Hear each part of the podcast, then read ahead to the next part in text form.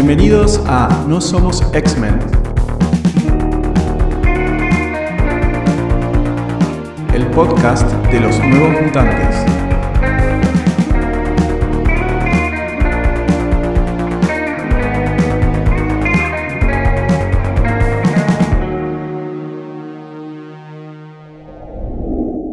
Hola, ¿cómo están? Soy Patricio Oliver. Bienvenidos a No Somos X-Men, el podcast de los nuevos mutantes.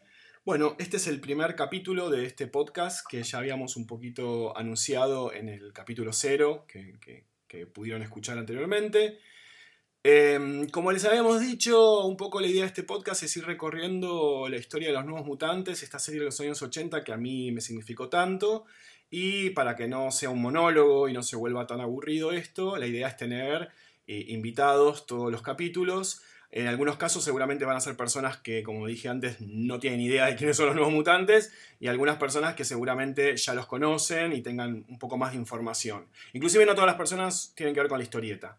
No es el caso de nuestro primer invitado. eh, quería arrancar este primer capítulo con alguien que obviamente es muy especial para mí, porque no solamente es una persona muy importante dentro de la historieta argentina y en el exterior, sino que además es un amigo, eh, Luciano Vecchio. Hola Lu, ¿cómo estás? Hola, hola, muy bien. Quiero hacer una aclaración. Nosotros el podcast generalmente lo que hacemos es grabarlo eh, en vivo con la persona eh, físicamente, digamos, estamos en, en el mismo lugar, pero en el caso particular de Lu, Lu no está en este momento en Buenos Aires, está en Nueva York, entonces lo estamos haciendo eh, con una videollamada, con lo cual, perdón el tema del audio para el primer capítulo, pero bueno, es inevitable porque, bueno, las cuestiones técnicas propias de, de la distancia.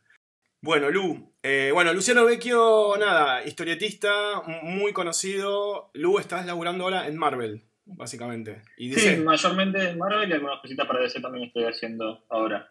y te tocó, yo ya sé la respuesta, pero la voy a preguntar para todos. ¿Te tocó dibujar mutantes alguna vez? ¿Personajes de Marvel de mutantes? Bueno, acabo de terminar la serie de una miniserie de Iceman para la plataforma digital Marvel Unlimited. Creo que es la, la primera vez que los dibujé oficialmente, Ok. o lo hice antes, y algunas tapas. Eh, hice una tapa de, de Avengers Eternal X-Men, eh, ahora estoy haciendo una de New Mutants, justamente. Pero oficialmente creo que, que Iceman fue la primera. Sí, yo creo Y que bueno, sí. ahí aparecieron unos cuantos cameos también de, de otros mutantes. Es verdad. Y esto me lleva a, a una pregunta que le voy a hacer a, a todos nuestros invitados durante el podcast, es, ¿conocías a los nuevos mutantes antes de que te hiciera leer lo que vamos a hablar hoy?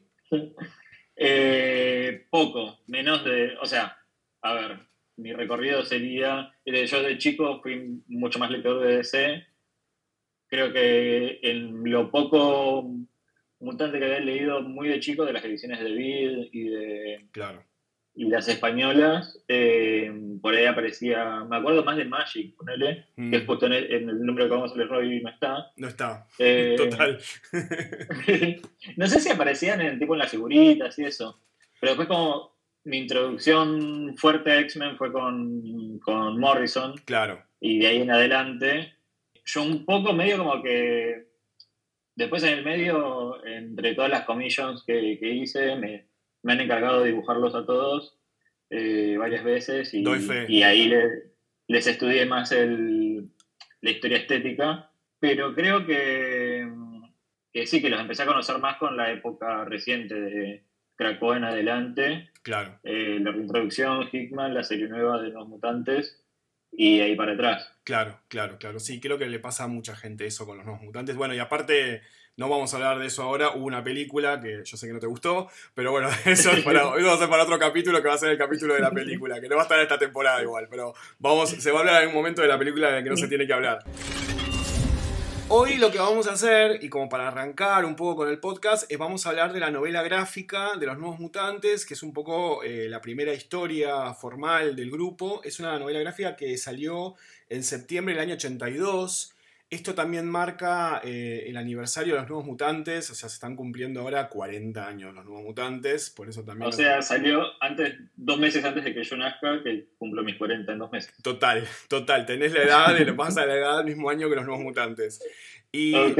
la novela gráfica, básicamente, eh, originalmente, no sé si sabías, Lu, Eh, no iba a ser una novela gráfica, iban a ser unos números y le pidieron a Bob McClough, que es uno de los creadores, que eh, lo haga todo a las corridas, lo tuvo que hacer, eso estaba en luna de miel creo y tuvo que hacerlo a las corridas y lo único que hicieron diferente para que fuera novela gráfica es que lo pintó de otra manera, no tiene el coloreado clásico de los cómics de la época, sino que es más como una especie de acuarela, no sé, está como, tiene un coloreado un toque diferente, tiene como otra, otra calidad, porque el papel es diferente y permitía hacerlo.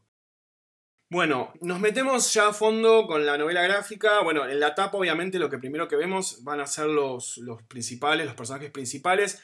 En el capítulo anterior yo ya hice una introducción de Karma, el personaje que no aparece por primera vez acá. No sé si notaste que ella ya aparece y medio como que está integrada ya a la escuela. Es porque Karma en realidad, Red Richard se la entregó a, Xavier en un team up, en un Marvel team up que había salido dos años antes, digamos. Así que ella no es nueva. Eso explica todo, sí. Claro. Me, la atención. Claro, Karma no tiene un origen básicamente en esta novela gráfica. El resto de todos los chicos que vamos a ver ahora en, la novela, sí. Vamos, vamos por orden entonces. Arrancamos eh, en, Escocia con un nombre, una especie de lobo gigante saltando en el medio de la pantalla y aparece un personaje que eh, vamos a hablar bastante, sobre todo estos primeros números, que es Moira Mataggart eh, Moira la conoces, yo me imagino que la conoces a Moira.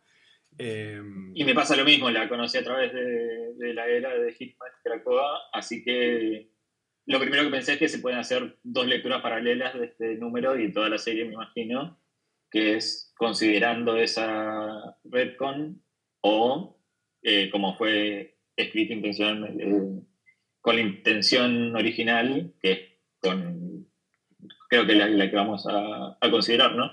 Sí, vamos a, vamos a hacer algo en el podcast que lo voy, a, lo voy a tratar de aplicar un poco a rajatabla, es que el canon es el canon del que con el que vamos a trabajar es el que tenía Claremont en el momento. No, no, no nos vamos a meter mucho a hacer si bien un poco lo va, a pasar, porque sé que va a pasar, que, es imposible eh, desprenderse de, la idea de los personajes, cómo evolucionaron en el tiempo, sobre todo muchísimos otros personajes como Magic y sobre todo cuando veamos a Emma Frost.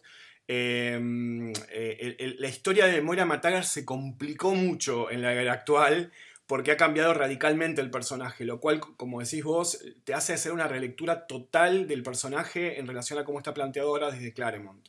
El personaje ahora, después seguramente vamos a hacer una, pequeño, un pequeña, una pequeña capsulita explicando un poco más de Moira, pero lo que vamos a decir rápidamente que es una colega de Charles Xavier que es humana por ahora y que ella tiene un centro de investigación para mutantes en Escocia, básicamente. Sería como la versión escocesa de Xavier, pero humana en, Europa. Y eh, lo primero que nos encontramos es con el primer personaje de los nuevos mutantes, que es Rain Sinclair que es eh, Wolfbane, básicamente, loba venenosa, que está en una situación un poco compleja, básicamente, eh, que es como un tropo, me parece, también de las historietas. Eh, no sé qué opinas vos de, este, esta primera escena de ella. me hace acordar mucho al origen cuando lo encuentran a Nightcrawler en el, en el número de Shansai X-Men, que a Nightcrawler también lo están por prender fuego una, una turba de, de, no sé, votantes de mi ley. Y. sí, no sé, es un poco, es un poco ese tropo, ese tropo como de, la gente de la aldea que está a punto de, quemar o matar a, un monstruo, digamos, de alguna manera. Y que no es cualquier persona, eh, no es cualquier turba odiante, sino que, está liderada por un clérigo, va, un reverendo, y con la Biblia en la mano. Y claramente dice Holy Bible en, la mano, mientras tiene antorchas y, escopetas apuntando a esta pibita. Y son todos varones. Y son todos varones. Son todos varones. Es, muy impresionante la imagen si la pensás desde lo, todo lo que codifica. Digamos, Claremont ya empieza a meter ahí como data, ¿no? Como golpe directo a, a la cuestión religiosa también. Y, algo que, digamos, después no ahora no lo desarrollan porque hasta el momento Wolfbane no dice nada, simplemente muere a matar, la, la, la, logra rescatar, pero después cuando entremos un poco en profundidad más a hablar sobre Loba Venenosa, Wolverine, vamos a ver qué le pasa a ella también con... Me destruye que le digas Loba Venenosa. Ay, bueno, es que bueno, esto lo hablamos. Esto, esto lo hablamos, es, es, es, un tema que tengo que yo me crié leyéndolos en español, entonces me vas a escuchar diciendo Loba Venenosa, Mancha Solar y Bala de Cañón. Perdón, sepan disculpar todos en el podcast. Yo sé que, una vez me acuerdo, mira, voy a contar una anécdota. Peter Punk eh, Peter también, viste que le encanta la historieta. Peter es un performer y artista acá de Argentina que queremos mucho. Eh, y amigo también. Eh, me acuerdo que me decía: los nombres en castellano no funcionan como en inglés. Se pierde algo. Como que es, muy severo con eso también se gana algo, porque luego Venenosa es un loco. Es, hermoso. A mí me pasa que siento que se vuelven todas drag queens los personajes con, los nombres en español de golpe. Es como. Sí, sí, sí, sí. Es como. Hay algo, algo que pasa ahí. A mí me pasa, por ejemplo, que a mí me encanta Pícara para Rogue. Y eso es rarísimo que se llame pícara, o sea, pero bueno. Sí, sí, esto va a pasar mucho yo sé que me va a pasar con otros invitados, pero bueno, eh, ténganme paciencia con eso, me crié leyendo Forum. Entonces eh, tengo todas las versiones de España. Y esto también, bueno, lo bueno es que quizás alguien de España va a escuchar este podcast y se va a sentir un poco más familiarizado con los nombres de la manera en que, en que los aprendí. Pasamos a otro continente, otro país y algo más cercano a nosotros. Eh, ¿Con qué nos encontramos ahora? Con, Con Roberto da Costa jugando al fútbol. Roberto da Costa jugando al tropo, jugando al fútbol. El, el, el pibe latinoamericano está jugando al fútbol. Obviamente acá hay algo que, digamos, es, interesante, eh, que a mí me parece que está bueno, un poco hablando sobre cómo Claremont encara ciertas cuestiones de representación. Ya vemos que eh, Sunspot no es un pibe blanco, es un pibe claramente afro. O sea, y me parece que está bueno eso como lectura eh, sobre introducción de un personaje dentro de lo que es el plano norteamericano, el plano sudamericano. Y también me parece que es interesante un personaje afro eh, sudamericano, porque tampoco es que está tan incorporado ese imaginario, ¿no? En lo que sería un personaje ese sentido. Porque es brasilero. Sí. Es brasilero. Sí, también eh, explícitamente le dicen half-breed como... Eh, que sería como, como Mestizo, cruza. Cruza, claro, como es que es cruza. claro, porque es una palabra usada no para personas, sino para...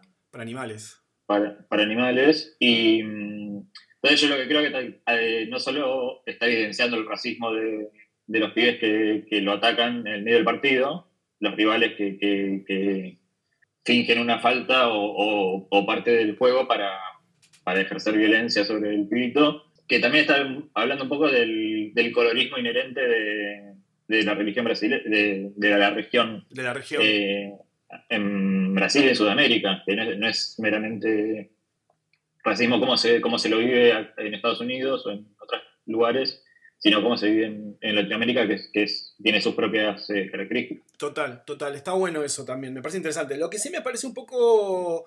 Eh, bueno, sí, hay algo particular, es que los, integrantes del equipo de, Roberto sí hay otras personas afrodescendientes, otras personas negras, y en el otro equipo no, son todos blancos.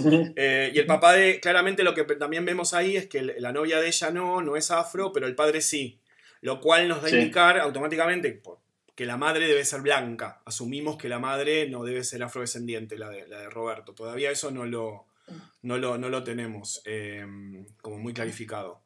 Bueno. Y queda claro que, son gente de plata, eh, pero aún así le dicen como que, que tu viejo sea rico no, no te salva de, de ser negro, básicamente. Lo cual también me lleva a, un, a, una cuestión ahí donde qué loco plantear al personaje afro en Brasil en los 80 con, con un padre afro que tenga, que sea una persona con, otro, con un, con un acceso social, económico elevado, ¿no? Yo no, a ver, no tengo como un conocimiento de historicista duro de la, la, cuestión sociopolítica de Brasil de los 80, pero yo no sé si hay mucha gente que en ese momento tenía acceso a, ese, a esa seguridad económica siendo afro.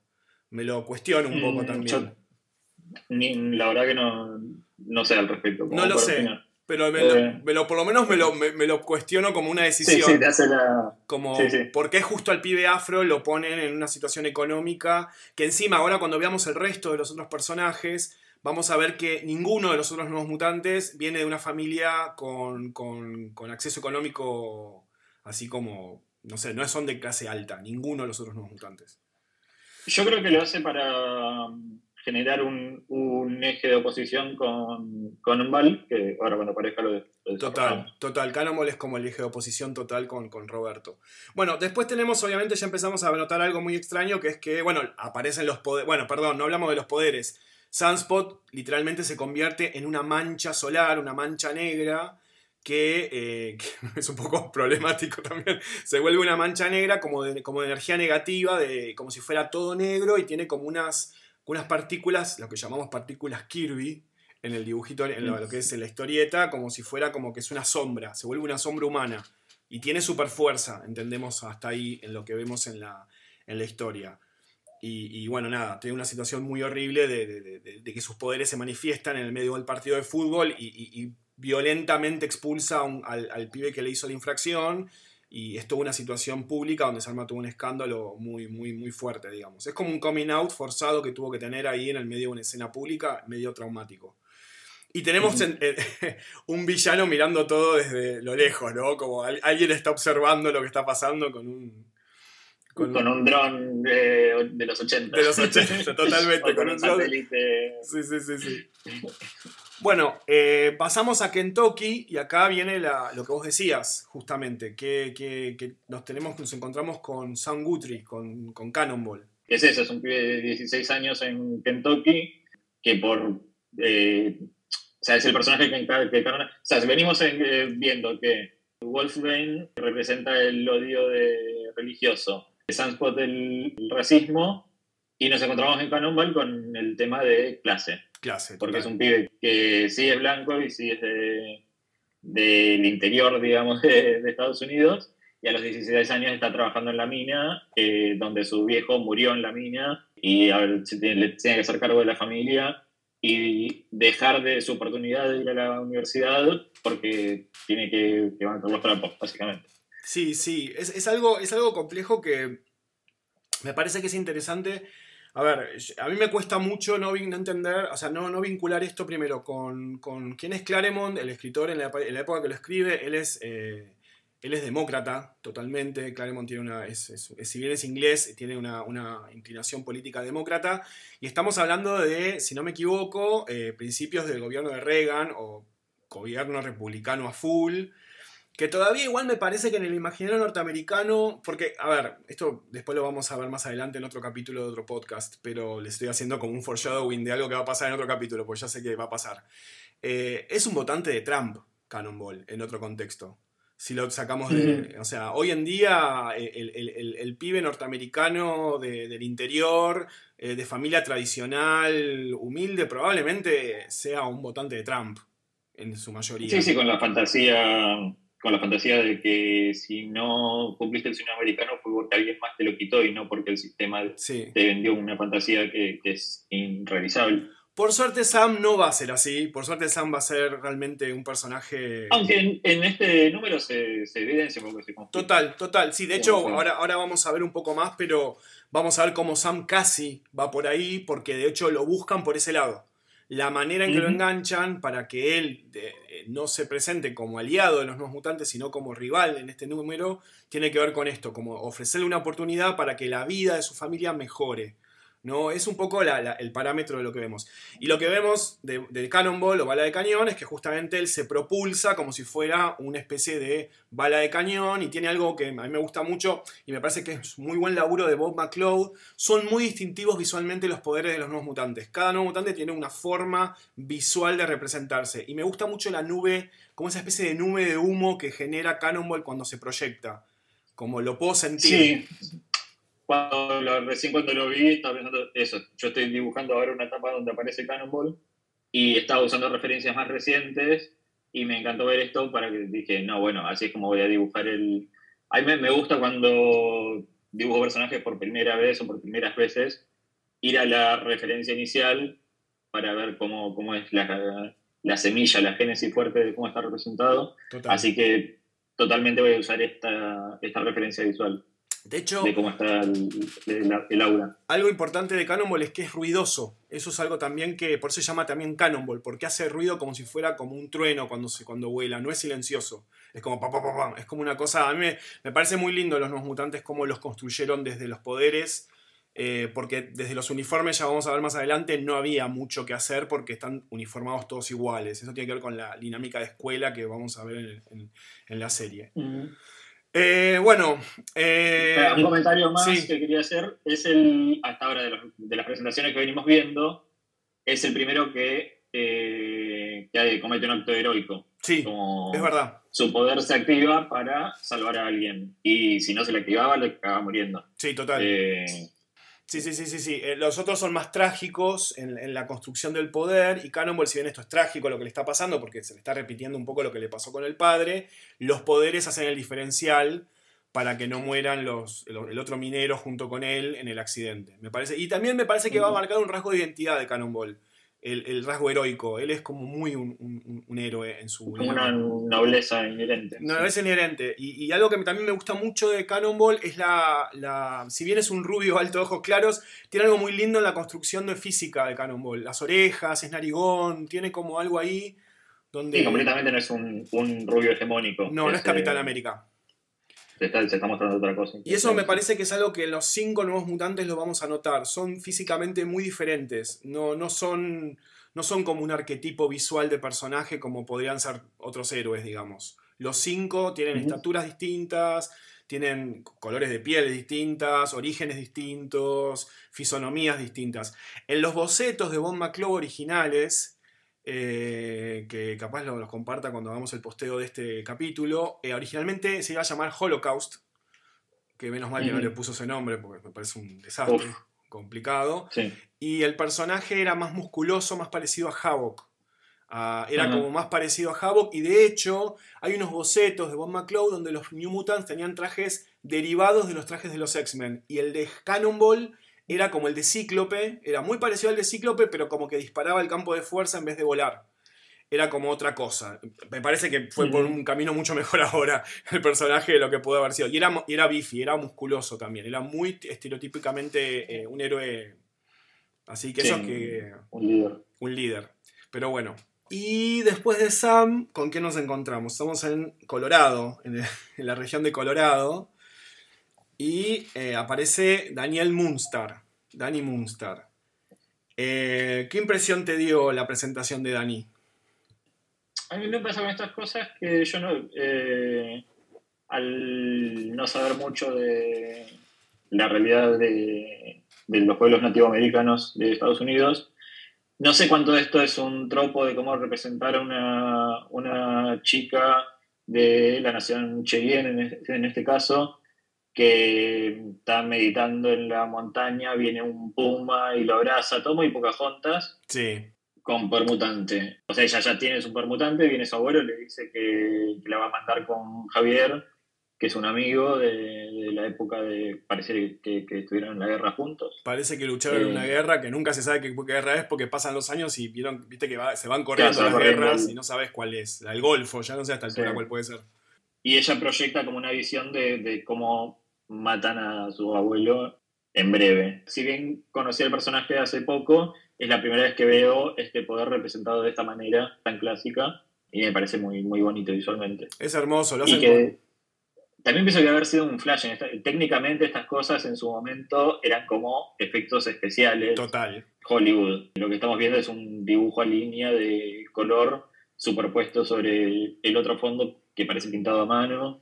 Eh, nada, técnicamente me parece que si yo hubiera sido un nene en este momento, como después me pasaba otras veces que, que veía efectos así, eh, me hace acordar al poder de, de Jericho. Total. Karma, Karma también me va a hacer acordar a eso. Lo mismo me Eh, pasaba con Jericho cuando leía Titanes, lo mismo cuando el, cuerpo se movía y se pasaba como en, como en cuerpos repetidos dentro del cuerpo del otro. Era Sí.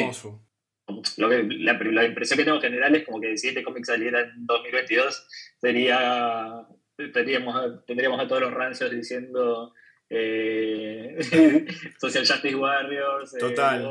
qué sé yo. eh, contenido están politizando los cómics y es un cómic del 82, antes de que yo naciera, y es recontra, mega político en cada cuadrito. Es súper político. Yo entiendo que Claremont es un poco torpe a veces con las formas en las que él recurre a algunos temas porque cae en tropos muy convencionales sobre lo que es una persona, no sé, de un pueblo originario, sobre todo del norte, pero me parece que él está plantando una semilla sobre una discusión política que es re importante y que, como decís vos, hoy en día dirían, ay, mirá cómo fuerza la Marvel la que pasa en estos temas, mirá, Danny Munster lo está tirando ahí directamente, la problemática, qué es lo que pasa acá con los, los Winca y todo lo mismo, o sea, nosotros como Winca es la, la nación mapuche, o sea, pasa algo parecido. Vos sabés que yo una vez estaba con, hablando con una, con una representante mapuche y le comenté el tema de la historieta y la representación y, esta cuestión de la crítica a que las personas nativas de pueblos originarios se las vinculen la ficción con lo fantástico, con la naturaleza, con la magia.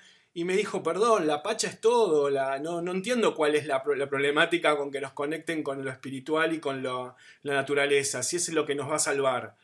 Y me, dio como, una, como un reconfort escuchar eso, como decir, ah, ok, capaz escuchemos un poco también qué le pasa a los protagonistas de esto también, ¿no? Con eso, con esa representación, digamos.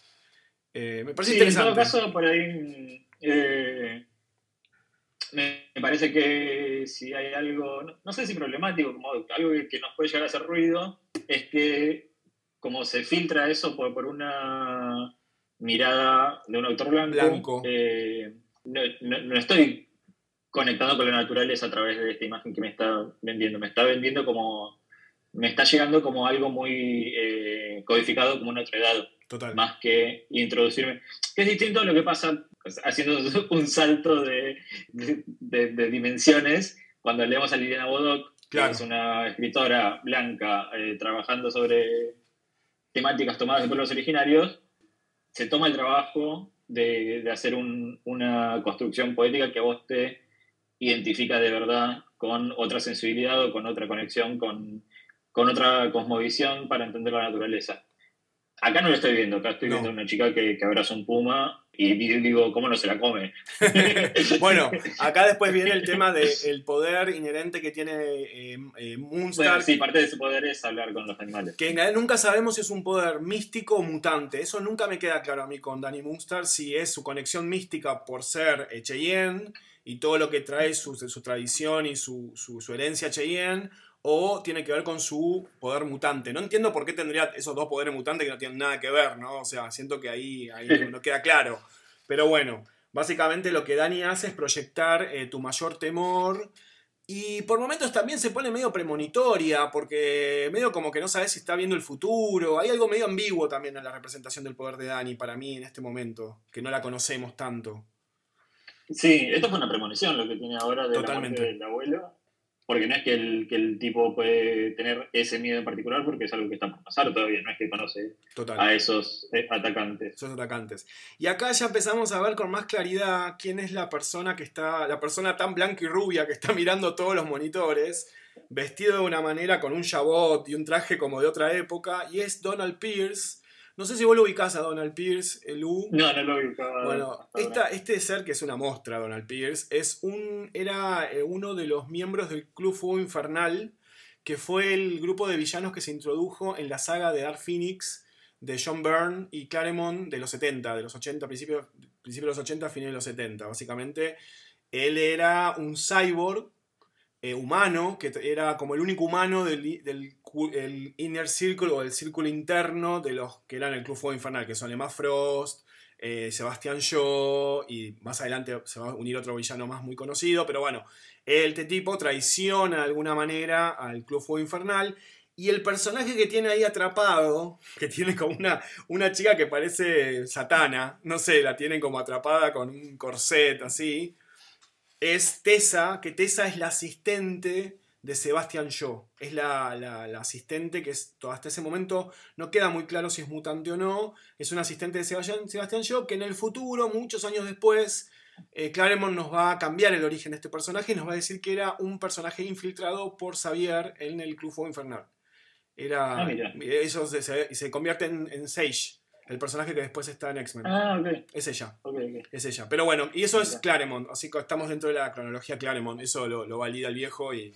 Viste que Claremont es bastante severo sobre su opinión de todo lo que es nuevo. No le gusta nada Krakoa, no le gusta Krakoa. Hizo para el resto, si no lo saben, es lo que está ocurriendo en este momento en el mundo de X-Men en la actualidad. Bueno, eh, seguimos con Danny Moonstar. Finalmente se confirma la tragedia que había visualizado en su mente, que era la muerte de, de- de su abuelo. Acá hay una elipsis que a mí me parece rarísima. Y es, Danny Moonstar se despierta en el medio de un cuarto con un cuadro de su abuelo. ¿No? Como, como, como, tipo, abuelo, el abuelo está en un cuadro. Sí. Ventana abierta, viento. De golpe ella aparece eh, cabalgando un pony, una especie de tobiano pony sin montura. Así. Es como, no terminás de entender si está pasando realmente lo que estamos viendo o es el delirio de, de una imagen de Pocahontas. Para mí es un montón todo esto visualmente, como cuando lo ves, como es muy fuera, no podés conectar con lo que estás viendo. Me parece muy como fantasioso todo desde la dinámica, tipo, no usa montura, como... Hay una, para mí una exacerbación que a mí, yo la quiero mucho a Danny Mustar como personaje, pero siento que exacerban mucho que Danny Mustar es un personaje como no conectado con la civilización como cómo se viste, cómo, cómo, cómo se sube al caballo, como todo, todo me parece como, como que es tres veces remarcándote todo el tiempo que ella no conecta con todo lo que tiene que ver con lo civilizado, de alguna manera. Que me lleva Y a que es algo- una decisión consciente del orgullo. Total, orgullo, pero también me pasa algo que a mí me cuesta un poco, es esta lógica de la, la- la lógica de que es una salvaje. No me gusta Mm. nada esa lectura a mí un poco de Dani. No me copa, no me copa cuando los- las personas que pertenecen a, a pueblos originarios los vinculan con lo salvaje. Me, me- me da una línea muy sarmiento de civilización y barbarie que me vuelve loco. No, no, me pone, me pone medio raro. O sea, no, no, me, no, me, no me copa realmente. Pero bueno, pasemos, avancemos y se le muere el abuelo, básicamente. Corte de plano y estamos en un lugar que conocemos muchos. ¿Qué es? ¿Qué es?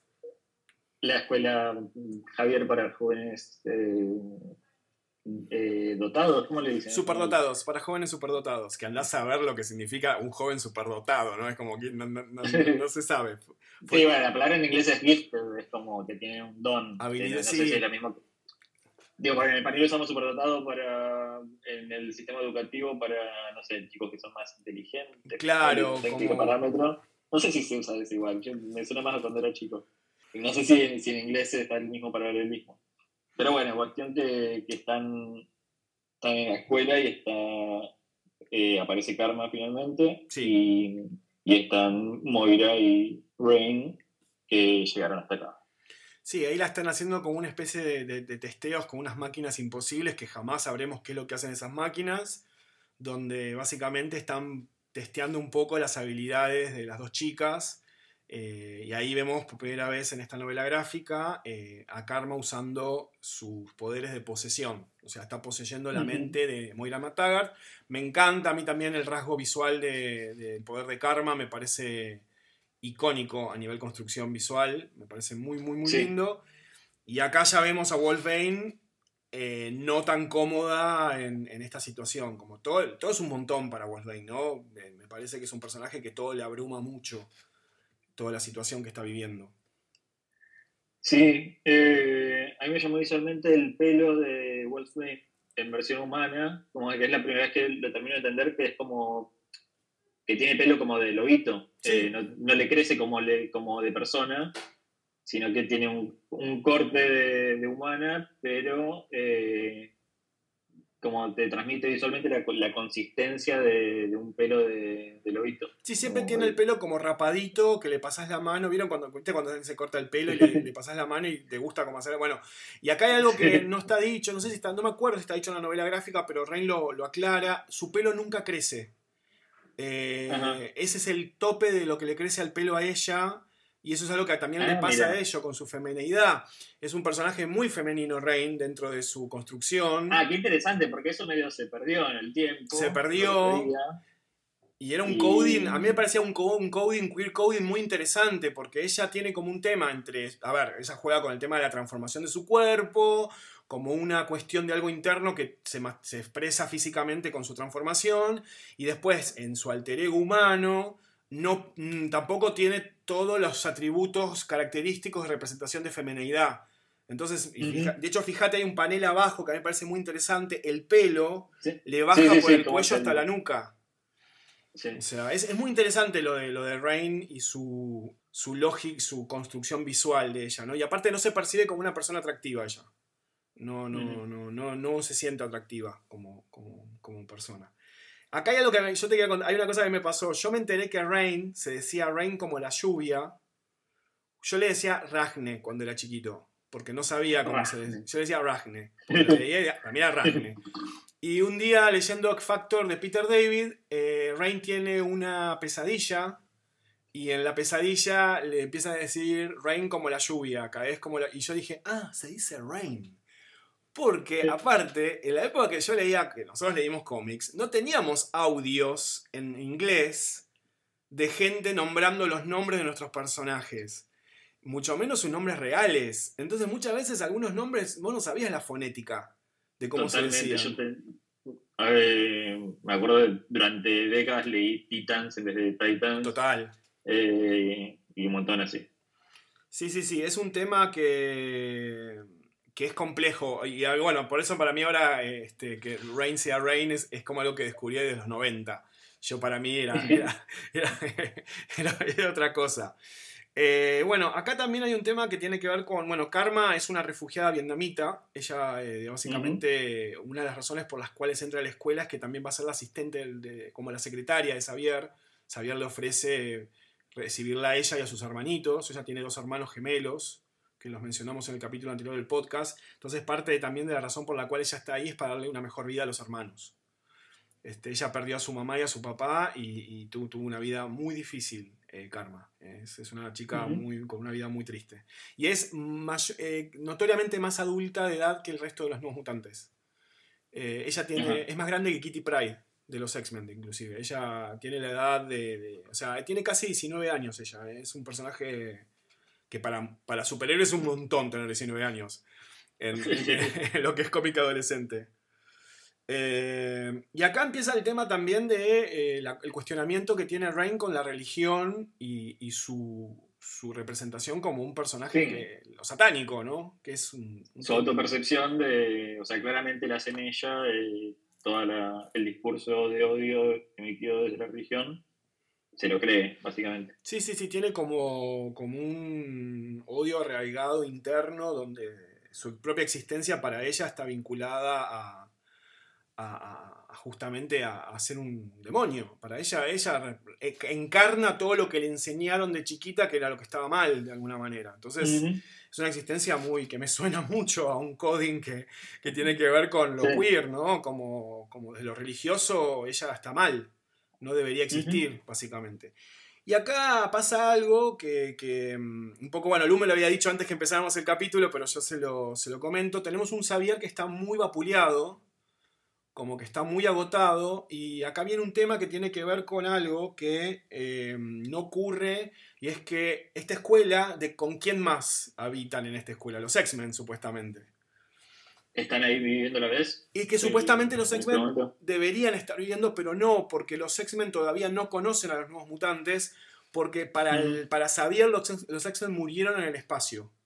Lo que ah, en este momento Xavier cree es que los X-Men... Eh, murieron en una misión luchando contra el nido, que es una especie de especie alienígena eh, invasora, medio parasitaria, que es igual a Alien de, la película, son iguales, son muy parecidos, ahí no se les cayó una idea. Y entonces Xavier en un punto está muy vapuleado porque no quiere recibir nuevos estudiantes porque acaba de fracasar de alguna manera su, misión. Eh, y Moira le está insistiendo mucho porque dice, ¿qué hacemos con estos chicos? Estos chicos necesitan a alguien que los guíe. Y Xavier no quiere saber nada, porque siente que, no, que no, no, no, ya está, ya fracasó con eso y lo que va a hacer es ofrecerles muerte a estos pibes más que un, lugar, un refugio.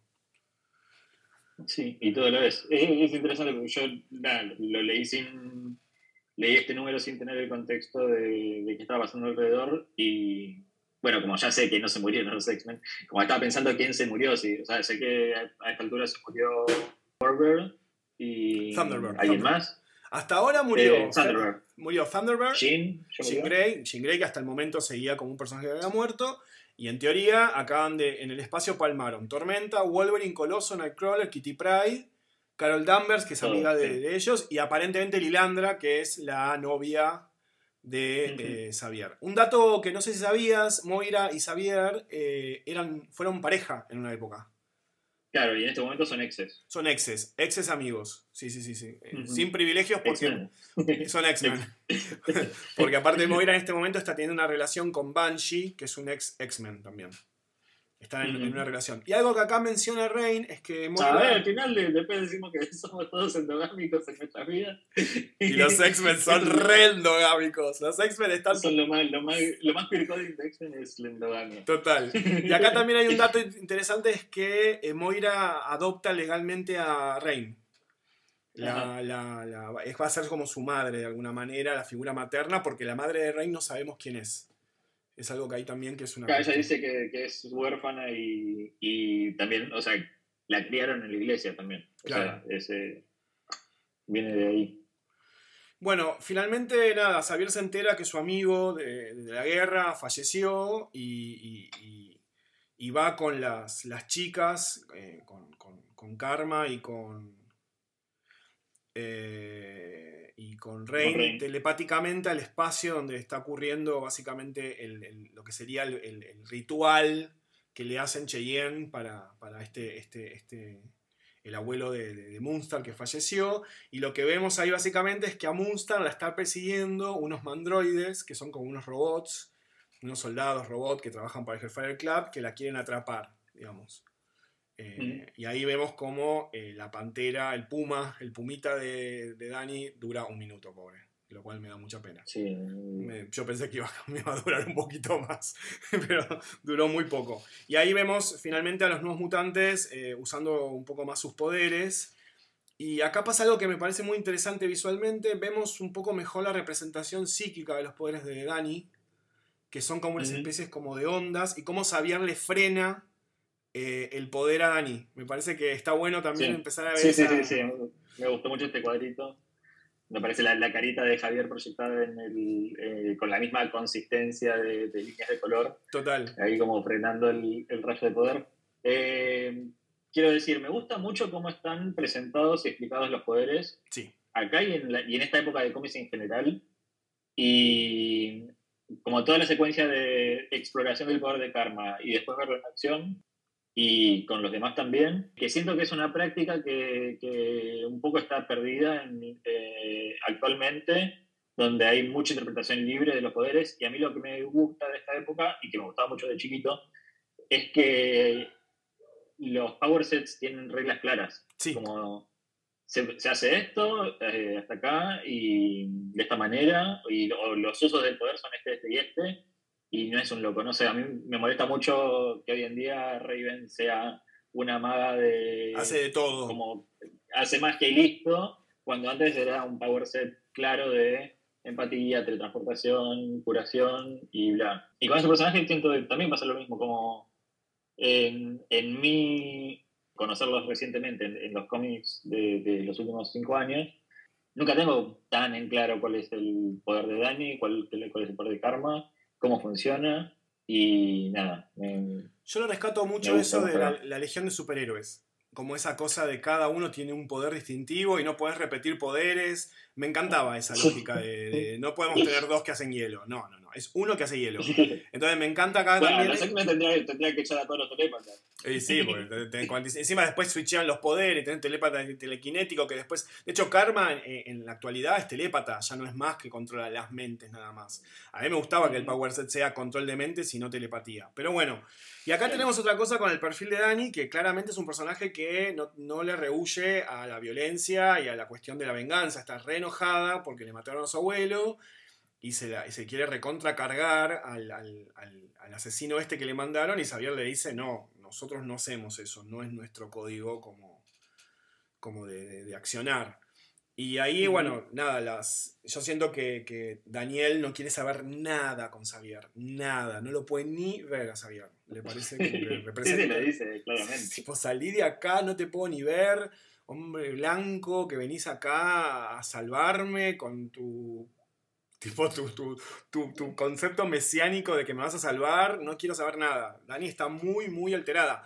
Yo creo que lo que le baja a Dani un poco la ansiedad son las pibas. Sí, total. Creo que hay algo muy de. Una, conexión ahí de, pares. De pares. Y después, nada, pasamos a. de, golpe se viajaron, porque viajan muy rápido ellos. Viajan a los pelos. Sí, no vemos los medios y bueno, eh, ya te tenían portales de Cracoa. Ya sí, sí, sí, sí, porque los jets que se toman van y van. Y pasamos a Río de Janeiro, porque claramente van a ir a buscar a Bobby, a Roberto da Costa. Y acá tenemos un tema que aparece de golpe la policía, irrumpiendo en un y cuarto. Le un bife a, Moira que es como fuertazo. Fuertazo. le, le, pegan un cachetazo a Moira que es una locura, la violencia. Aparte, van tipo, acá venimos a hacer lo que sea. Sobre todo es muy violenta la secuencia y las pibas dicen, no, no va a ser así. Karma, de hecho, tiene una que me parece que es muy piola, que lo posee al otro sutilmente para ir viendo a dónde va la cuestión, digamos. Como que no es que de toque le dice este, hacer. Claro, no lo hace accionar porque está aplicado en su poder es que puede, eh, al, generar ese vínculo con, la persona, de a poquito va entendiendo, eh, recibiendo su mente, su memoria, su... Aprende cosas. Eh, y es como un... No es como leer la mente, es como un proceso de que ella se va convirtiendo en otra persona. Sí, sí, sí. Y bueno, finalmente lo que ocurre es que las chicas logran escapar, eh, Karma y, Dani, se pierden en la multitud y en la playa. Porque hay. sí, sí, bueno, también es un, hotel. Pero es un hotel pegado. O sea, es un hotel. Yo, no, yo nunca fui a Río de Janeiro, nunca fui a Río de Janeiro. Eh, conozco Brasil, pero no Río de Janeiro. Yo no sé cómo es la construcción urbanística de la ciudad, pero aparentemente los hoteles abrís la puerta y encontrás la playa. Y están todos, están todos en bolas, o sea, están todos en, en, zunga y el bikini.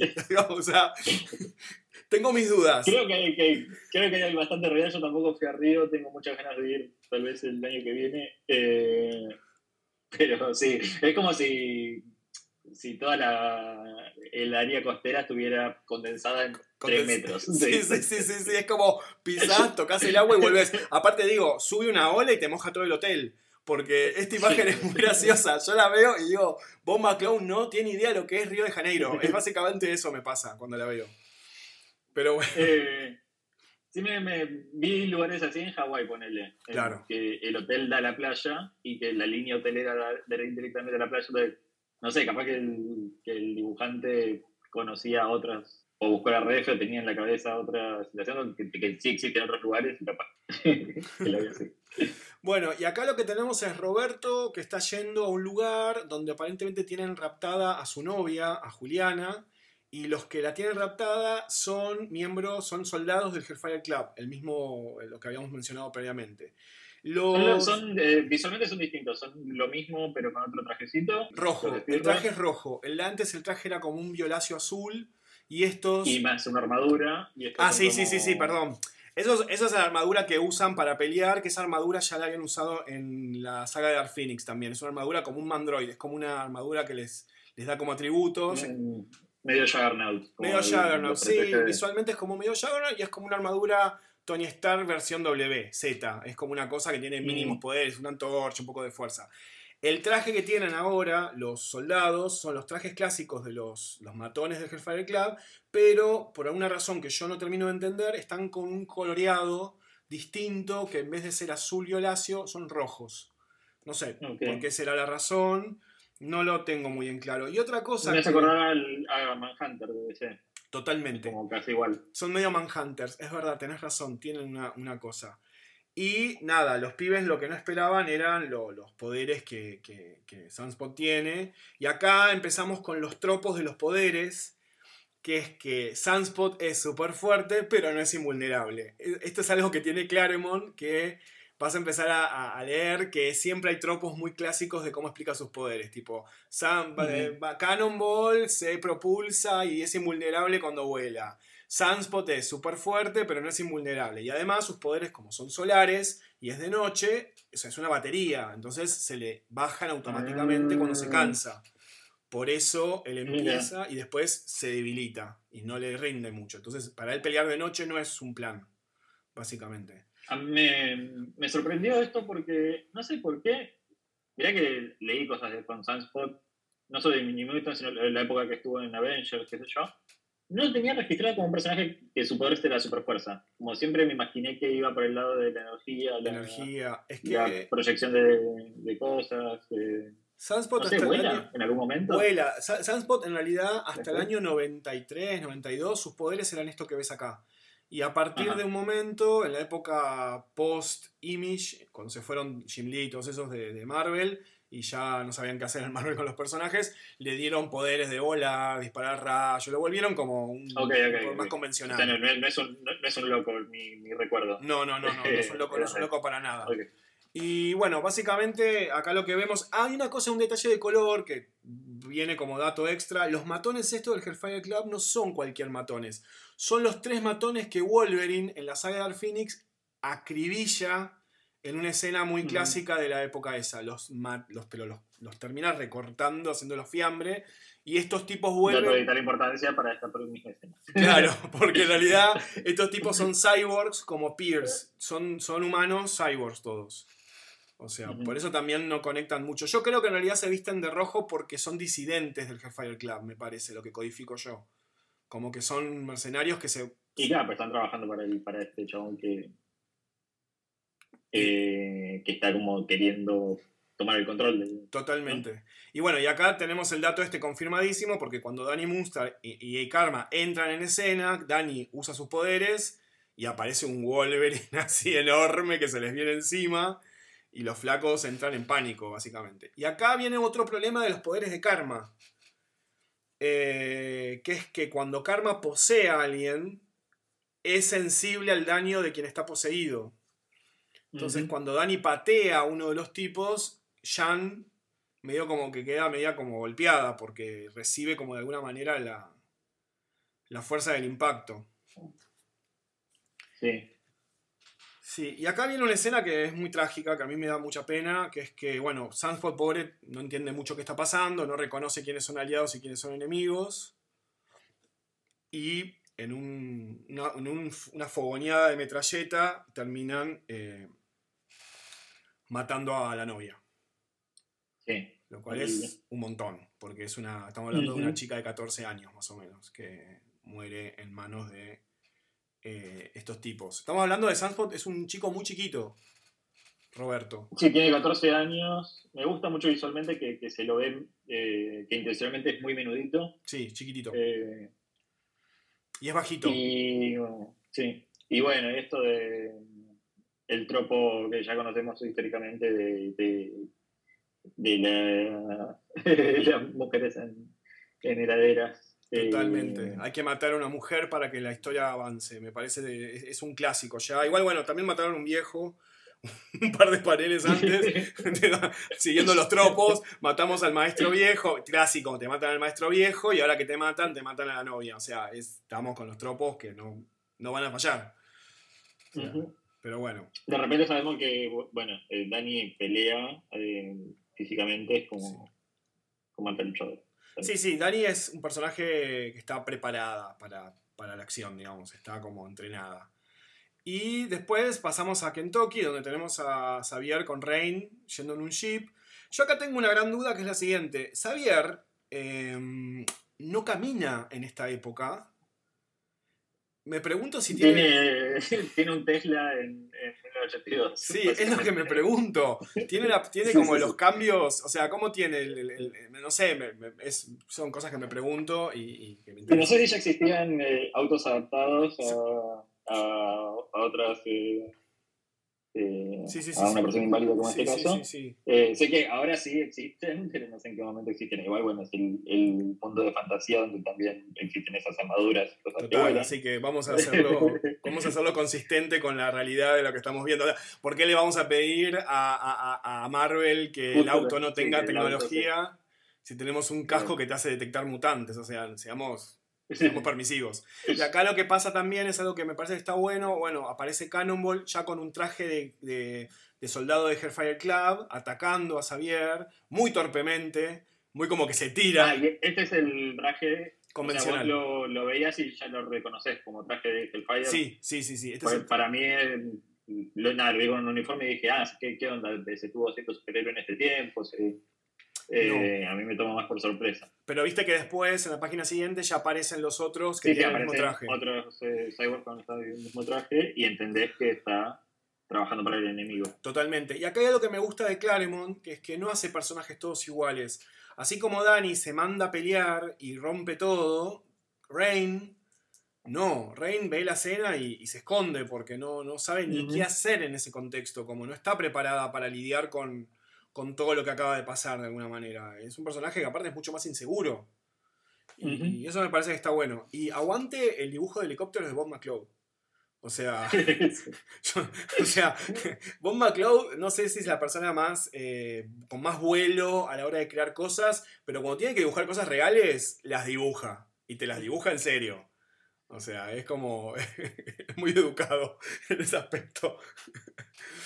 Eh, bueno, acá tenemos también algo que está bueno para empezar a entender la, capacidad de poderes de Rain, que hasta ahora no hemos visto demasiado, es su forma intermedia, que es esta forma medio de mujer lobo que tiene, de werewolf, que, que, también te empieza a indicar la capacidad que tiene. Es un poco monstruosa la forma, sobre todo en el... Sí, sí, me da medio bosco. Sí, sí, sí, sí, sí. Como Jardín de las Delicias. Sí, sí, me da como eh, grabado, grabado antiguo. Sí, sí, sí, es medio un monstruito particular. No, no, no, no, no apunta a lo, a lo bello, digamos.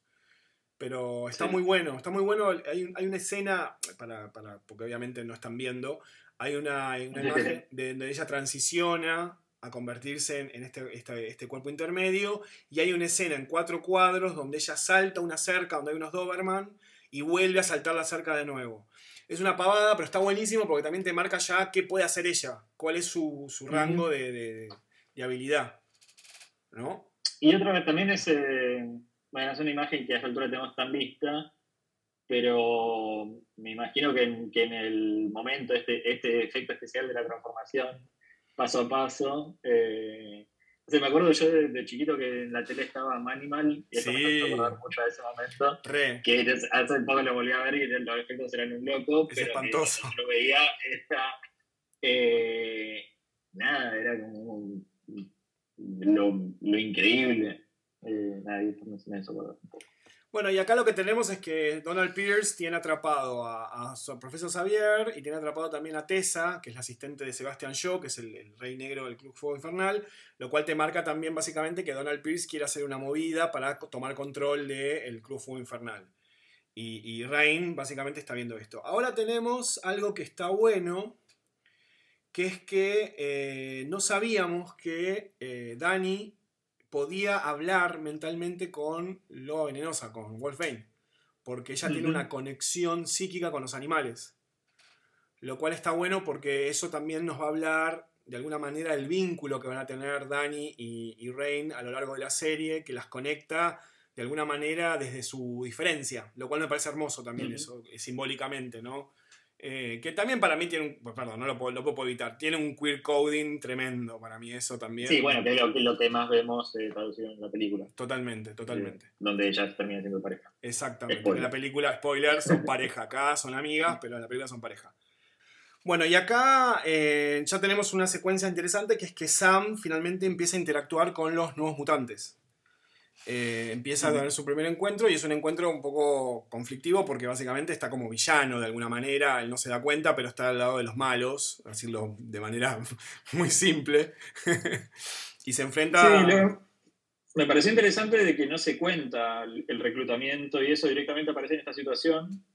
Nos lo presentaron al principio, después aparece del lado de los malos y se deduce todo lo que hablamos antes de que, eh, nada, le dieron un laburo básicamente a un pibe que estaba muy necesitado.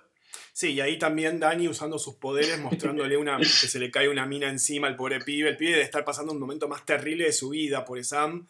Pasó de estar trabajando en una mina a estar en el medio de un tiroteo luchando contra un lobo, una, una, sombra que lo quiere reventar a trompadas y una Cheyenne que le está mostrando cómo se derrumba la vida encima de él. Es un montón lo que le está pasando a estos pibes, la verdad. si lo pensás, aparte si lo pensás en relación a la edad que tienen, a mí me impacta un poco lo, todo lo que le está pasando por los pibes. Es, es fuerte en un punto. Eh, hay algo que me gusta mucho, que esto es lo que yo te comentaba sobre el lo ruidoso que es el poder de Cannonball. Fíjate que cuando Bomba Claw lo hace, le hace, le hace como un, sonido. la misma, o sea, la, la onomatopeya está en la misma estela de, del movimiento de, del movimiento de poder. Totalmente. Y también acá algo que vemos que tiene que ver con, con Karma, eh, el padre que fue asesinado en Vietnam, eh, le enseñó a tirar. Y en un momento agarra. Sí, agarra y, le empieza a dar. le empieza a dar de un parejo y Sam sale corriendo diciendo: Para, para, no me mates. Es una escena, es, es, es trágica cómica porque no puedes creer, tipo, ta, ta, ta, ta, ta, ta. Es, es muy impresionante. Ahí también me parece que Karma y, y Dani conectan mucho sobre que son pibas de acción, como que no, no se fuman una, no, no tienen ganas. Eh, bueno, nada, eh, mientras tanto los nuevos mutantes tratan de, liberar a Xavier y fracasan muy mal porque básicamente Pierce está muy preparado para recibirlos, muy en, dinámica de villano, le rechaza el ataque psíquico a Dani, la golpea a Rain fuertemente contra, contra una especie de maquinaria, digamos, no está siendo fácil vencerlo a, a, este tipo y entra en escena de nuevo Sam con, este manejo de poderes muy torpe. Sam no sabe doblar, no sabe controlar su fuerza, no, no, tiene como un control de sus habilidades y lo golpea eh, fuertemente también a, Bobby. ¿no? Entonces los, New Mutants en este momento están pasándola muy mal, no están logrando eh, su cometido. Y acá es donde me parece que se define de nuevo la, personalidad de Sam, ¿no? Porque eh, el tipo Donald Pierce quiere matar eh, a, los chicos y Sam tiene un límite. Acá dice: este... Me encantó la línea de donde le dice como que se ocupe de, ellos y el chabón dice: No entiendo, Mr. Pierce, ¿qué quiere que haga? ¿Que los, los eche de la propiedad? ¿Que llame a la policía? Ese cretino, lo quiere que los mates. ah, no, no lo voy a hacer. No, señor. No lo voy a hacer. Aparte es loser, loser. A mí me gusta mucho, Karemon le escribe muy bien a Sam con la, la, la, los modismos de Kentucky como Nooser, como es muy bueno eso. Como, un, como algo muy respetuoso de, la jerarquía y al mismo tiempo con la, eh, la integridad de que no hay chance de que, de que ejecute esa orden. A mí la verdad me gustó mucho la, como esto, cerrando el arco de, de Sam, bueno, falta un movimiento más, pero justamente, eh, nada, tenemos un grupo que muy inusual para la época de superhéroes, tenemos mayoría de mujeres. Sí. Y son, como venimos marcando, todos los personajes representan sectores de la población oprimidos desde algún lado. Total. Sí, y, creo que lo de Rain es queer coding y después todo lo demás está presente. Y Sam, justamente siendo el, el varón blanco heterosexual, está claro que que su tensión viene desde su posición de clase, y lo que vemos es el arco de, eso, de un eh, libertario tentado por, la, empresa que, lo opta para actuar en contra de sus propios intereses. Libertario y liberal, también, neoliberal. Sí, sí, total, Es un votante de Macri, como... es que sí, es de manual, como... Eh, o el macrista, como el status quo de poder cooptándote como tentándote con, con, que actúes contra tus propios intereses y contra tu propio colectivo, que, en este, que, es, lo, que es lo único en los demás es que es mutante. Entonces su arco de que su integridad moral es superior que finalmente esa, esa, salida fácil, lo pone en, un lugar nada, más en tensión y más interesante que el, porque a la vez el, el, resto de los pibes tienen su posición intrínsecamente tomada por, por de dónde vienen y quiénes son. Eh, Sam está en tensión y vemos su devenir. Su devenir, totalmente. Sí, sí, sí, está bueno. Está muy buena esa curva que hace Sam. Y lo posiciona mucho también lo que va a ser su rol dentro. Bueno, ahora vamos a ver el rol que cumple. Bueno, Acá básicamente finalmente Xavier logra controlar la mente de, Donald Pierce. Me encanta cómo Donald Pierce en realidad es simplemente un elemento de acción para poder articular el desarrollo de los, pibes, porque realmente es un personaje que no aporta nada. dentro de lo que es la narrativa. Es, es un villano de cartón totalmente eh, estereotípico en la construcción, ¿no? Odiante, como y bueno, finalmente se lo entrega a Tessa y ya veremos lo que, eso lo veremos en otro momento, que no tiene que ver con los New Mutants, lo que termina haciendo eh, el Hellfire Club con, con, Donald Pierce. Y acá pasa algo que es que, bueno, Sam se queda en Pampa y la Vía, como diría mi madre, y dice, ¿qué hago? Y, el otro le dice, bueno, vos salí de acá, le dice Roberto, que está re enojado, porque aparte lo golpeó varias veces, le dice, nada, tu ruta, flaco, vos ya tomaste una decisión, tomaste un partido acá y lo dejan solito a Sam en la base, abandonado, y se van todos a, la mansión del profesor Xavier. Bueno, eh, llegamos al epílogo ya de la historia y acá vemos algo que mm, para mí es muy lindo, que es los nuevos mutantes preparándose a usar los uniformes. Y esto es un tributo a los uniformes clásicos creados por Jack Kirby y Stan Lee para la serie original de X-Men. Eh, es como este traje que habíamos mencionado en el capítulo anterior, de, que es negro y que tiene como el, calzoncillo eh, amarillo de superhéroe clásico y tiene como una banda en el medio, el cinturón rojo con la X. Creo que de alguna manera es uno de los uniformes más icónicos de los X-Men, como muy reconocibles en sus mil versiones que vamos a ver a lo largo de los años. Y todo lo que les pasa internamente a ellos con asumir este rol, ¿no? Como que no están todos en la misma con esta situación. Karma me parece que en un punto le parece toda una boludez esta situación en relación a sus problemas. Creo que, ella es... Eh, nada, está en otra. Y Roberto tiene algo que les pasa a ver más adelante, bueno, no sé si después te copas leyendo más New Mutants, pero Roberto tiene algo y lo vamos a ver en otros capítulos. Roberto es muy entusiasta. Es muy enojón, pero también se copa, se copa mucho, es muy fan de las cosas. Y, le, y hay algo de todo esto que le está gustando, la adrenalina de la aventura de lo que está por empezar incluso está recordando que acaban de matar a la novia. Me gustaría que Juliana pueda ver esto, pero está celebratorio. Sí, claro, es celebratorio. Él no, él piensa para adelante. Ya, eh, eso me parece que es algo de Roberto que es un rasgo que a mí me gusta un poco de él. Rein está muy mm. en, su, en su cumpleaños, eh, cambiando de forma, ¿no? Descubrió los trajes de moléculas inestables y no puede creer que no se le rompe la ropa cuando se transforma. Lo cual, yo, a ver, si yo fuera un niño que tengo esa capacidad y descubro que tengo eso, me estaría convirtiendo frente al espejo todo el tiempo. O sea, estaría tipo Sailor frente al espejo viendo cómo cambio todo el tiempo. O sea. Y Dani está medio en una parecida Karma, me parece. Como que Dani no le cierra mucho el formato de todo esto. Sí, lo que vemos es que customiza el traje. Y eso me parece un detalle hermoso. Me parece que el rasgo de identidad Dani lo marca. Dani, y eso también va a definir mucho a Dani como personaje en la serie, ¿no? Es como ella no, va a formar parte de un grupo, pero no va a dejar de ser ella. Sí, de hecho no usa la X. No usa la X, usa un cinturón tradicional que tiene que ver con su cultura. A mí me parece un detalle muy lindo eso de, parte de Claremont y de Bob McCloud a la hora de construir a Dani. Me parece que le da la diferencia a ella como personaje. Y también me gusta mucho la postura corporal de los personajes, ¿no? Karma cómo está parada, Dani cómo está parada, la actitud. Y Xavier también en un dilema, ¿no? Con qué hacer con eso de Dani, ¿no? ¿La, la, la, sanciono porque quiere imponer su identidad o la celebro? ¿No? Sí, en otra época hubiera actuado de otra manera, que también esto siento que es una, una crítica medio meta de los guionistas diciendo Javier solía ser un loco como un personaje. Claro. de la manera que manipulaba las situaciones.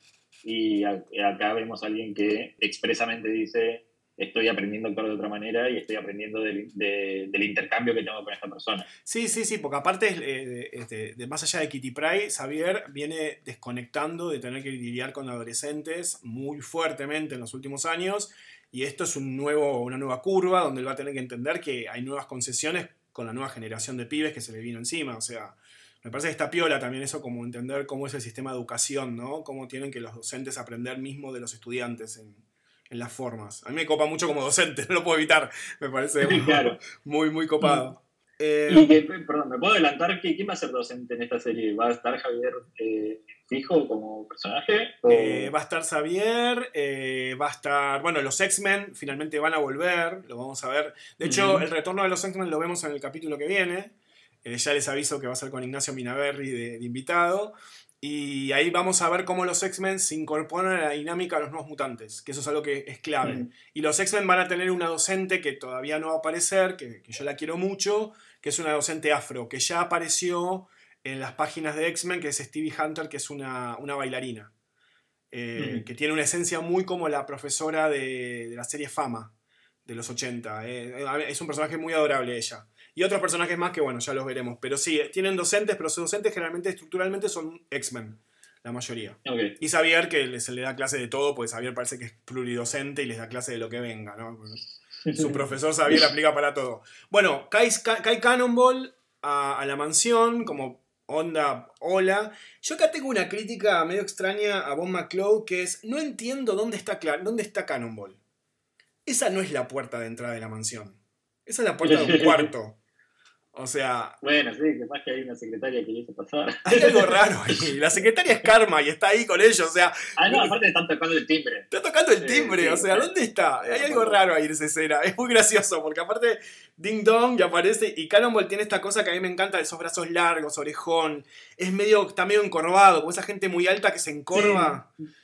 Tiene como una postura Clark Kent, pero genuina. Genuina. Actuada. Y el traje, le queda el traje le queda grande la parte de arriba y corta las piernas porque es largo. Se nota que es un traje del padre. Que... visual me gusta mucho también, de su gestual, de la cara. La cara, la cara. Bob McClough es un dibujante, hablamos bastante de él, pero es un dibujante que si bien no sé si me sorprende mucho, porque es un clásico total, es un dibujante que yo valoro mucho eh, como la expresividad que tiene y lo correcto en el dibujo.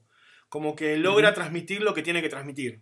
Digamos, no sé si te va a sorprender y vas a decir quiero un splash page de él, pero me parece que tiene algo de una corrección clásica de ilustración que a mí yo le doy la bienvenida en algunas cuestiones narrativas eso. Me parece que está muy bueno. Bueno, y finalmente nada, Xavier le dice, che, dale una oportunidad, todos le dicen a Bobby, porque Bobby no quiere saber nada con que Sam se junte al equipo, y los otros le dicen, dale, dale la segunda, ¿no? Él, también fue víctima de toda esta, de toda esta dinámica, y así finalmente hemos llegado al comienzo de los nuevos mutantes, el origen de los nuevos mutantes. Eh, ¿Qué te pareció a vos, Lu, la novela gráfica? ¿Qué, qué, impresiones La verdad, me, sí, me encantó como, como arco. Eh, creo que me lo dijiste fuera de, aire, lo de que estaba planificado como, como una miniserie y fue ¿Cómo, ¿Cómo, es eso? Eh, originalmente tenía que ser, tenían que ser números separados y tenían que salir con la graphic novel porque era el nuevo formato que estaba apuntando Marvel. Entonces le pidieron a la luna de miel a Bob McClough que se recontra megapure y dibuje 500.000 números a una velocidad muy loca y el diferencial que le hicieron es el coloreado, para que estuviera como el plus visual de novela gráfica y el papel de la novela gráfica, que es distinto al papel de diario que tenían los cómics de la época, tiene como una cosa medio de acuarela, que se nota que el coloreado no es el coloreado clásico, las pieles tienen tonos, no son planas, es más que nada eso. Y no, claro, pero pensaba en como estructura de guion, como que se nota que los capítulos están medio a las chapas y que podrían haber sido más largos. Pero a mí la verdad un poco me gusta esto de que se nota que son, ¿cuántas páginas son en total? 48 cuando lo tapa. Sí. 46, 47. Eh, donde adentro hay como 5 o 6 episodios claros, cortitos y comprimidos y a mí la verdad que, sobre todo en esta época, que me cuesta mucho la, eh, lectura del estilo descomprimido, me gusta lo comprimido, donde hay un arco claro, las cosas se pasan cosas, eh, se resuelven, y no de una manera que se sienta forzada o como hipercondensada. Eh, no, está bueno, de hecho tiene pausas, tiene se toma momentos para explicarte los poderes, para todos los personajes están... O sea, terminás conociendo mucho a cada personaje en muy poco tiempo. Sí. Están todos muy, muy, muy bien redondeados en, personalidad, en motivación, en origen y en poderes. Eso como que, no sobra, como que no sobra ninguno, me parece, ¿no? Como que cada uno tiene como su, su función y su distintivo y su motivación. Como que creo que cada, uno existe por una razón dentro de la dinámica de la serie. A mí me, parece que es muy piola eso de parte de él. ¿Cuál es tu personaje que más te gustó de los de todos? Pueden no ser un, eh, ser un New Mutant, puede ser otro personaje. No, A mí me, gusta, viste, el factor Superman, como la, mm. nobleza inherente. Sí, eh, Sam es un poco y La manera y la manera en que lo contaron acá me parece particularmente interesante porque tranquilamente podía haber tomado otra decisión. Sí y, beneficiarse de eso. Sí. Eh, entonces hay, hay algo de, de nada, que, me gusta. Igual no diría que es mi favorito, creo que es, es mi, menos favorito como poderes y eso. Claro. Y visualmente. Eh, me sorprendió mucho Karma. Creo que es la primera vez que, que veo su poder explicado y funcionando de esta manera. Sí. Y me re gustó. Claro, quiero claro. más. Y me pasa un poco eso, que quiero más de todos. Y mi punto de identificación es más con Rain. Con Rain, Eh, sí, sí, es el más queer sí. de todos los personajes. Sí, claramente Rain es, es un referente de, de muchas cosas que te, te pueden atravesar si, si tenés cierta conexión con el colectivo LGBT. Ponele, yo lo, yo lo Sí, y, y en nuestro caso, sí, bien, con, con una educación católica Total. y con, Total. y con todo eso, todo lo que te genera eso como conflicto interno. Bueno, sí, yo soy Rain. como estamos jugando, soy Rain. Sí. Y aparte me encanta su poder, como me, me- me hubiera encantado eh, jugar a que me convierta en lobo. Sí, sí, es muy lindo. Esa cosa de la conexión con lo, la- la- lo animal es algo que creo que. Sí, a mí me pasaba también cuando era, cuando era chico, que, que me pasaba. A ver, todos los nuevos mutantes me gustaban, pero con lo que Ujú. pasaba con Rain era que Flash debe ser, ser un lobo y visual, ver el mundo como un lobo. Me pasaba como esa, esa disociación de los sentidos, decir, ¿qué te pasará cuando ves todo de esa manera? Y el, Sí. y el poder que no quería. Yo el poder que no quería tener el de, el de, el de Dani. Era como, uff, puede salir muy mal. Sí, no me lo imagino. Sí, sí, fue muy mal. Muy mal. Y ¿eh? el de Cannonball me parece muy incontrolable. El de Eh, Cannonball es, un- es una locura y es re peligroso y, y no es disfrutable. Sí. Es como. Es la primera vez que me. A mí me pasó con Cannonball, que es la primera vez que leí un superhéroe que volaba, que no tenía la plenitud del vuelo. Esta cosa, Claro. ¿viste? La libertad del volar, sino como una. Y de hecho, visualmente es pesado su poder, ¿viste? Como que hay una, Ujú. una cosa como muy, muy concreta en su visualización. Es interesante eso también. Así que. Eh, eh, no puedo evitar eh, hacer paralelismos con, con lo que, o sea, mi- para mí, mis, mis nuevos mutantes fueron los Teen Titans de Claro. los 80, que son un paralelo claro de, de época, Sí. o sea, salieron más o menos en la misma época, y nada, hay una construcción parecida en algunos puntos. Nada, no sé, me, hizo pensar eso, o sea, me, me transporta mucho a esa época. Después, el estilo de narración, eh, hay un, narrador omnisciente presente que, que- es muy clásico también de, de esta época de los cómics. Eh, Se le llama, hay un, hay un, podcast muy hermoso, lo recomiendo, que es Explain the X-Men, que le dicen el narrador, el na- narrador Claremont enojado. Que es un narrador que siempre está un poquito enojado, como que te habla medio como cabrón, está encabronado un poquito. Eh, creo que es eh, el podcast que, que les digo, eh, se llama creo que Shay and, and Miles Explain the X-Men que es un podcast que lo súper recomiendo. Si, sí, Jay and Miles Explain the X-Men. Se lo recomiendo si, si saben inglés. Es muy hermoso ese podcast. Yo lo escuché durante la pandemia y me acompañó mucho. Y me dio las ganas de hacer este podcast también. Entonces, un poco se los recomiendo. Pero sí, es el, el Angry Claremont Narrator. El, el- el narrador enojado Claremont. Es muy bueno. Es muy bueno el término. y también creo que cumple la función de, si esto fuera tu primer eh, exposición al concepto de mutantes, está buenísimo. Está on point. Sí, sí, funciona muy bien. Es efectivo. Es efectivo. Bueno, Más que, más que, el, que el origen de X-Men. No, el, el primer número de X-Men es imposible. Yo todo mi amor que le tengo a Kirby es una de las cosas que menos me gustan de los X-Men por lejos. De hecho, todos los primeros años de los X-Men ya no, no funciona. Bueno, Lu, ¿dónde? Primero que nada, mil gracias por haber Sí. participado de este primer capítulo del podcast. Eh, sepan disculpar todas las desprolijidades del primer capítulo, pero bueno, estamos un poco aprendiendo. Pregunta, ¿dónde te encontramos en redes, Lu? Estoy como Luciano Vecchio en Twitter y. Luciano Vecchio Art en Instagram, y es más o menos lo, lo único que estoy usando ahora. En Facebook también estoy, pero lo estoy usando poco. Eh, así, y sube lo mismo a todos lados, así que me. Y a esta fecha, eh, ¿estás eh, por sacar algo nuevo para DC o Marvel? ¿Qué fecha estaríamos hablando? Y ahora O- estamos, en, septi- estamos en septiembre del 2022. ¿Qué se puede, ¿se puede decir algo? Eh, no, bueno, eh, quiero seguir diciendo que acabo de hacer una serie de, De Iceman. de Iceman que se consigue, eh, que es para el formato digital en la aplicación Marvel Unlimited, que es mi, mi debut en Marvel como autor integral. Ujú. Eh, va, si bien ya había hecho cosas cortitas, es como la primer serie un poquito más larga que donde puedo escribir y dibujar, y para mí es un, un flash, y nada, es lo, lo que me tiene más contexto de lo reciente. Y después, eh, nada, estuve haciendo un par de números de Teen Justice para DC, Ujú. que también me encantan porque, bueno, es mi- lo más cercano que, A los que titanes. pude llegar a hacer a los titanes. Total, y, sí. Y también está el personaje de Troy, que es como un Wonder Boy y, también es gay, así que. Sí, sí, sí, sí. sí. Que chequea, muchos de mis, de mis bucket list. Total. ¿Y qué más? No, después estoy haciendo varias tapas y estoy preparando la edición en inglés de Sereno. Sí. Que va a seguir por CX y bueno, ya pronto habrá un anuncio más formal. ¿Y qué más? Estoy en el especial de Halloween de DC con una historia de Super Sons. Sí, sí. Y dibujaste a Dani, dibujaste a Dani hace poco. ah, sí, en una etapa de Marvel Voices que va a salir para ahora para New York Comic Con. Está, está Dani, está Thunderbird, están varios personajes. Sí, sí, sí. sí. Y algo más que se me escape. Ah, y Spider, eh, Spider-Verse sale en un par de semanas. Eh, mi número con, con la Spider Princesa Disney, que fue muy divertido dibujar, se llama Spin 3. Sí, sí, sí. Eh, y nada, también está por eso. Así que bueno. A full, a full, a full. Repartido con muchas cosas. Con muchas cosas y muchas cosas muy buenas. Bueno, mil gracias Lu, mil gracias a ustedes por haber estado en este primer capítulo del podcast. En el próximo vamos a tener de invitado a Ignacio Minaberri, otro amigo de la casa y un gran historietista, y ya nos vamos a meter de lleno en lo que sería la serie regular de Nuevos Mutantes. Así que bueno, muchas gracias por haber estado ahí y nos vemos la próxima.